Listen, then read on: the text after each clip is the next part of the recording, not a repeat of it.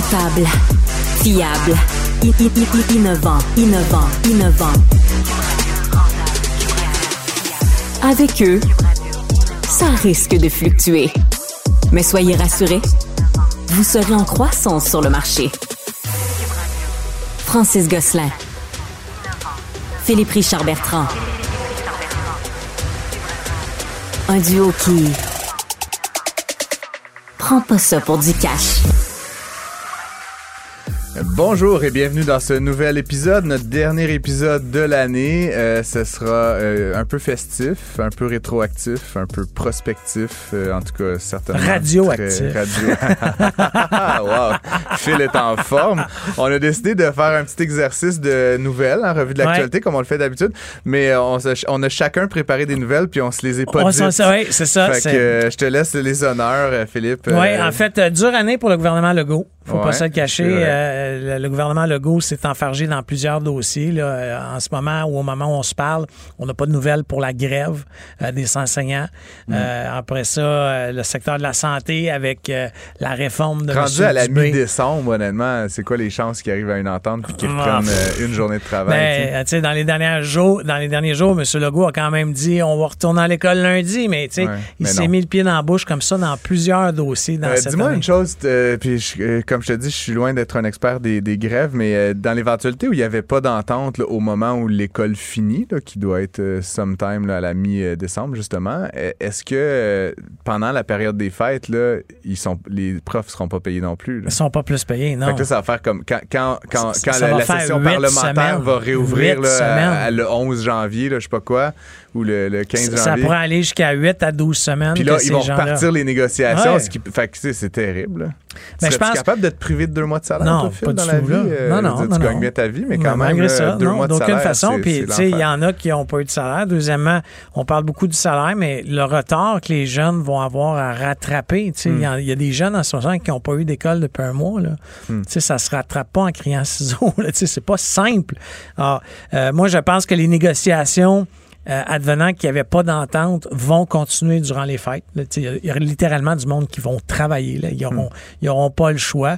Euh, on a vu que le ministère de l'Éducation a, a annulé son party de Noël en catimini à la dernière minute. Pas trop dans un mood festif, C'est ça que je te ouais. dis. Euh, Puis, tu sais, je, je pense que les ministres qui sont, et les, les- ceux qui sont tout bas, là, la CAQ va être un peu plus discrète avec la dinde de Noël. Puis les... Ouais, ouais, sans doute. Euh, ceci dit, Phil, je je tu, tu as starté ça, là, on est rentré dans le, dans, comment dire, dans le, le, le- le piège Ouais. de, de la grève, là, mais tu disais que a été une année difficile pour la CAQ. euh, vrai. En même temps, il y a quand même eu, euh, du point de vue strictement économique, là, des, quand même des bonnes nouvelles, on va se le dire. L'économie, non, mais je veux dire, l'économie va moins mal qu'on pensait. Il y a eu même des, des Ouais. trimestres de surplus. La mise à jour économique, elle a permis de libérer, des sommes pour certaines affaires je, je réitère, là, les profs sont pas contents puis ils ont raison, mais, mais mon point, c'est que ça, ça aurait pu être pire économiquement. Là, je parle juste des, des données. Puis évidemment, bon, je sais que tu es très opposé à ça, mais on va dire en termes d'activité économique, la filière batterie là, à laquelle tu es quand même opposé, mais on va- il y a quand même eu euh, des efforts, qu'on soit pour Ah ou oui, contre. il y a, y une a fois. une activité euh, intelligente, qu'on peut dire que c'était un peu à côté Est-ce de la... est-ce que le, le ministère de l'Économie a joué son rôle? Oui, il a joué son rôle. Il a, le- ça, c'est mon opinion propre, Ouais. mais peut-être qu'on a mis ses œufs trop dans le même panier. Ouais, mais on, on voit pas beaucoup On des autres œufs. Hein. Ceci dit, il y en a beaucoup d'autres euh, industries dans lesquelles le MEIA investit puis qui sont euh, sous le radar parce que on obsède un peu sur... Mm. Parce que les transactions sont tellement grosses. là, tu sais, C'est des 5 milliards, 3 milliards, alors que souvent, les autres industries, c'est 3 millions, 2 millions, Millions, 7 exactement. millions. Mais, Euh, mais en espérant que tout ça, ça. Mais encore une fois, le, le gouvernement Legault a eu de la difficulté. Les sondages le démontrent. y a- a- Oui, oui, a- alors, je pense que j'espère qu'en 2024, il va y avoir une accalmie euh, de ces grèves-là parce qu'il pourrait en avoir d'autres pour ton information. Le- Mario Dumont a essayé de me faire euh, à croire là, que peut-être que Fitzgibbon était tanné puis qu'il allait démissionner là, en 2024. Tu penses quoi de ça, toi? Vraiment, je ne le connais pas personnellement, mais, mais euh, le- le- l'archétype de cette personne-là, Ouais. l'archétype, euh, tu sais, c'est des gens qui aiment le pouvoir. Oui, mais je pense il qu'il va- aime aussi euh, euh, réaliser des choses. non? Ouais, pouvoir réaliser des T'as choses. pas t'sais. l'impression que de quitter là, en 2024, ce serait comme. Non, non, c'est pour ça que je te dis. Non, non, mais je là, pense t'sais. pas, moi, qu'il va quitter d'aucune façon. Ah non, ok, c'est ça. Ok. Il va pas quitter d'aucune façon. Bon. Euh, il, a, il a parlé du projet de batterie comme étant le plus un- gros projet du? Québec à vie. Est-ce qu'on prend un pari? Ah, un pari, oui, moi, je prêt. Euh, Toi, tu penses qu'il va partir? Ben, je- je- on prend un pari juste parce que Ah, les auditeurs vont nous retrouver le 15 janvier puis ils vont être Hey, votre pari. Je te, je te propose de parier un, un millième de Bitcoin. Je sais même pas combien vaut un bitcoin, là, Ouais. mais ça, ça, ça, C'est ça bête de combien en dollars? Ben là, écoute, euh, you do, you do your math et je te laisse jusqu'à la fin de la chronique pour te décider. Euh, autre nouvelle, moi, qui me fascine de ces derniers jours, c'est peut-être un peu loin euh, de, de Legault et tout ça, mais ça reste politico-économique. Euh, en Argentine, t'as-tu suivi cette Ah oui, affaire-là? oui, j'ai vu. Ben, puis en plus, t'as fait une super chronique là-dessus. Malade, cette histoire-là. Donc, écoute, je suis euh, ni droite ni gauche, bien au contraire, mais, mais bon, c'est quand même, une- ça fait des années qu'il y a un, un espèce de parti euh, pérenne, là, le- les, les péronistes, justement, là, un peu comme les libéraux ici, là, tu sais, qu'on Ouais, pensait que ce ils serait sont là depuis forever. longtemps, longtemps. Et là, t'as cette espèce de fou malade mental qui est d'ailleurs un économiste de formation. Je, je sais pas si ça fait honneur ou déshonneur à ma profession, mais euh, donc Javier Milei qui vient d'être euh, qui vient d'être élu, le gars carrément en élection là, il envoyait chier le monde là, comme sais, c'était comme des fuck you puis toutes sortes d'affaires. Euh, il propose d'abolir la moitié des ministères, dont si j'ai bien compris le ministère de l'éducation. en tout cas, je sais pas comment ça va fonctionner exactement. Euh, donc le pays évidemment est, est aux prises avec de l'hyperinflation depuis très longtemps. Euh, J'écoutais des, des balados fil à ce sujet-là, là, les détaillants en Argentine, à tous les deux ou trois jours, il faut qu'ils refassent les étiquettes de prix de tout ce qu'il y a dans le magasin, mais genre pour doubler le prix, là, tu Ah, comprends, ça, on va augmenter de 10% parce que évidemment les intrants, tu sais, il y a 160, 180 d'inflation annuelle. Fait que tu sais, nous, on, on, on- on peut déchirer Le- nos chemises pour des 8 Le là, mais- Venezuela ouais. a connu ça Oui, oui, à bien plusieurs sûr. reprises. Moi, j'ai, ouais. connu ça en Roumanie en 89, OK. 1989, à la, ch- à la chute du communiste. Ouais. Moi, j'étais allé en Roumanie la première fois en 95. Et là, tout était fucké. tu sais, Parce que, Ils savaient plus ben, qu'est-ce qui valait quoi. Puis, Puis, euh, tu sais, ouais. tu pouvais avoir des oranges, là, si je le traduis en dollars canadiens, deux détaillants, tu avais des oranges à 4 piastres, Puis à- puis à à, 3 18. cents. Ah, oui, Ouais, le monde avait comme perdu la notion de leur propre monnaie. Intéressant. Alors, euh, mais, mais ça va être à surveiller, ça, parce qu'il y a beaucoup de pays. Est-ce qu'on peut considérer l'Argentine comme un pays en émergence? Oui, ben, ils ont un PIB per capita de 10 000 US, puis le Canada, c'est plus comme 40 000. tu sais, Fait que Ah oui, c'est quand même- ouais, c'est en euh, émergence. En développement. C'est pour ça que je te dis que C'est un pays. Tu sais, ben, c'est pas. Ouais. Puis c'est un pays qui a des ressources. Tu sais, honnêtement, je le connais pas. Du très bon bœuf. Non, mais tu sais, ils ont-tu du pétrole, du gaz naturel, du café? Tu je sais pas. pas tant que le Brésil. C'est pour par ça que je te dis, dans ce temps-là, c'est difficile en tabarouette, tu sais, quand Ouais. t'as rien à exporter. Non, non, c'est ça. Puis ils sont excessivement endettés. Et donc, la, la solution pour euh, lutter contre cet endettement, ça été d'imprimer de l'argent. C'est la stratégie de beaucoup de ces espèces de, de gouvernements là, un peu euh, bananiers. Là, tu, sors la, planche à billets, puis ben, tu dévalorises la monnaie nationale. Euh, le peso, là, le, monde, il se fout... Même, même en Argentine, le peso argentin, les gens, ils, se foutent de la gueule de la monnaie parce que, je veux dire, d'un jour à l'autre, ça vaut plus rien. Là, donc, euh, et donc, ce qui se passe aussi, c'est qu'il y a pas mal de transactions. Donc, notamment, si tu veux t'acheter une maison ou des, même plusieurs voitures, des, des biens là, qui sont pas euh, tes oranges, là, Euh, les gens payent en dollars US, en fait. Parce Ah, que, pour être sûr, ben, ouais, c'est T'imagines entre le moment que tu fais ton offre d'achat sur ta maison à Candiac puis le moment que tu passes au notaire, la maison, elle a doublé de valeur. c'est comme un peu difficile à suivre. là, Mais tu y a- a- a Combien t'empruntes à la banque? Il y a d'autres, a pays qui, ado- ouais. qui, en- qui a- je sais pas comment ils réussissent à faire ça, mais prends les Bahamas, là, qui- Ouais. tu sais, puis j'ai, su ça dans le, le scandale Ouais, de. FTX. C'est que le, le dollar du Bahamas est, est- est comparé uniquement au dollar américain. Oui, Ils ben, se sont comme collés sur le dollar américain. euh, Javier Milei, il veut dollariser l'économie argentine. Donc, puis ça va être très difficile à faire parce que pour donc dollariser, il voudrait que la monnaie nationale du pays, l'Argentine, soit le dollar US. Faut faire ça au Canada. Euh, on en reparlera au retour des fêtes, mais non.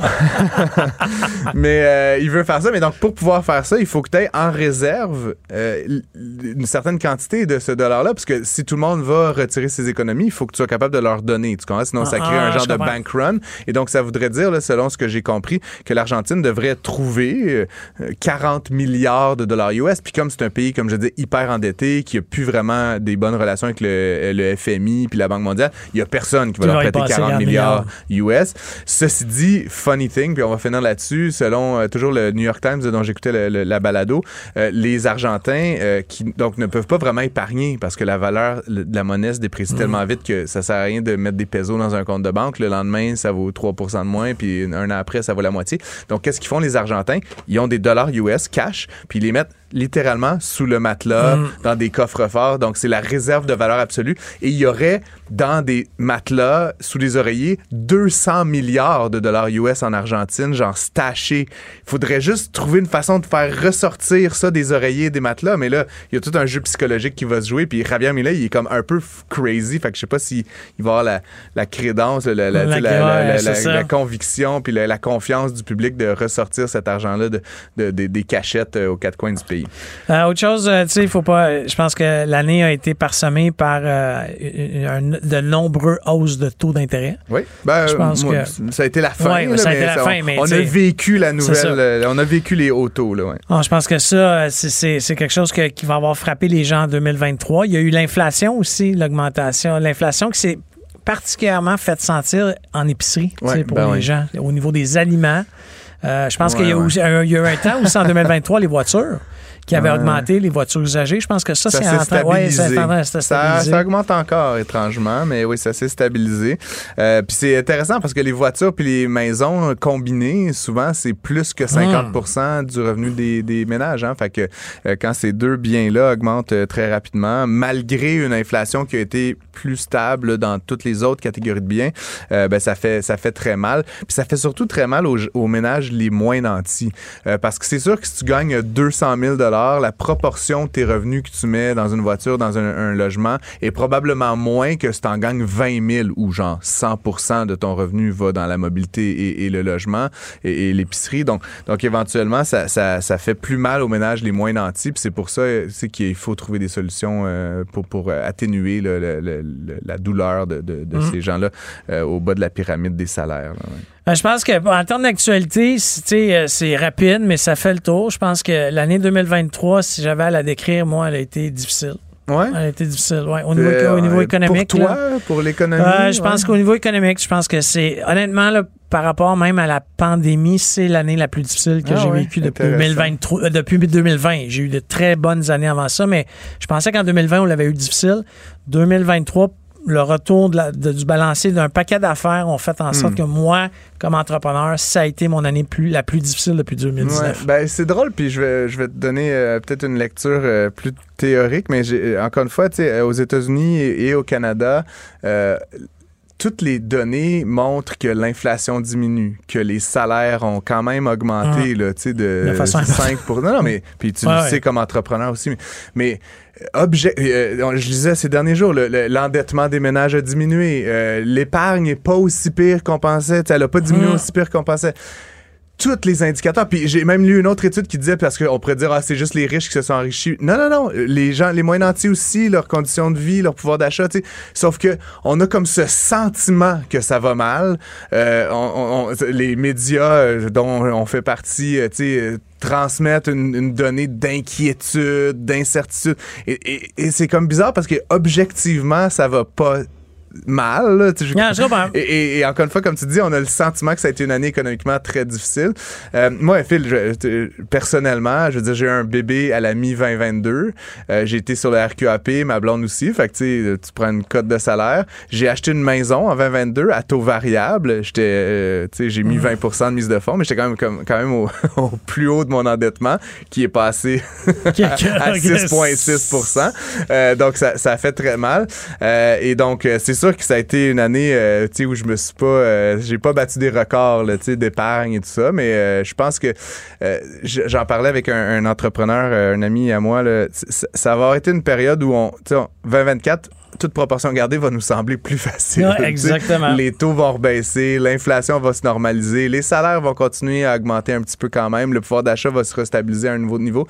Puis tu sais euh, oui, le yogourt va continuer à coûter 7 euh, pièces le pot, mais tu vas gagner 3, 4, 5 000 pièces de plus que l'année d'avant. Puis à un moment donné, on va se faire au fait que maintenant... Le yogourt, la livre de beurre coûte 9 pièces. C'est ça, mais tu si tu gagnes 2000 pièces de plus, ben tu peux t'acheter plus de livres de beurre. Fait que voilà, c'était une petite revue express de l'année 2023. Ah, c'est notre dernière de 2023. On vous remercie énormément d'avoir été à l'écoute. On se rejoint en 2024. Écrivez-nous pendant les fêtes. Écrivez-nous pendant les fêtes. On adore. à ça, puis on, on reprend donc euh, le 11 janvier.